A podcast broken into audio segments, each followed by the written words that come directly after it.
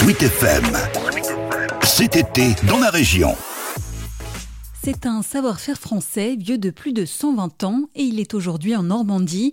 Depuis près de 50 ans, les lampes bergers sont produites dans l'heure à grand bortrould C'est une lampe à catalyse, une sorte de bouteille de flacon qui diffuse grâce à un brûleur, autrement appelé une mèche, et de l'alcool, un parfum. Il élimine les mauvaises odeurs et purifie l'air.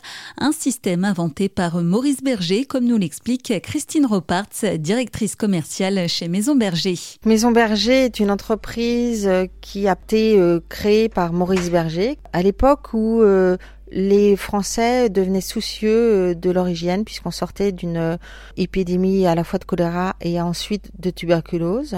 Maurice Berger était préparateur en pharmacie et a inventé la lampe hygiénique Berger pour pouvoir désinfecter les chambres d'hôpitaux. La première boutique a été fondée à Paris et c'est un repreneur, Marcel Auvray, qui en 1973 a décidé de rapatrier l'entreprise en Normandie puisque lui-même était normand. Et depuis 1973, l'entreprise, l'usine et le siège social sont en Normandie. Depuis 2019, Maison Berger a ouvert un musée sur son site de production, donc à grand euh, l'occasion de venir découvrir son histoire et ses trésors. On retrace toute l'histoire des lampes via euh, des euh, affiches historiques, via des créations, puisque depuis euh, presque 125 ans, on a fabriqué à peu près 5000 lampes. Et dans le musée, il y a 150 lampes qui sont exposées, les plus emblématiques par période de fabrication, et euh, aussi euh, toutes les lampes les plus luxueuses qu'on a pu fabriquer, soit avec des matériaux luxueux, soit avec des designers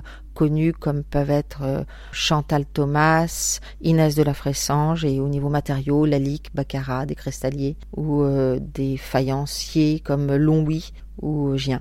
Une visite pour toute la famille qui saura ravir les plus grands comme les plus petits.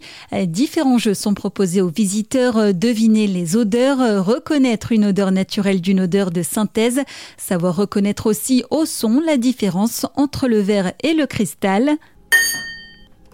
Le musée est ouvert du lundi au vendredi de 10h à 18h. L'entrée est à 4 euros et on peut terminer la visite dans la boutique et repartir avec un joli souvenir.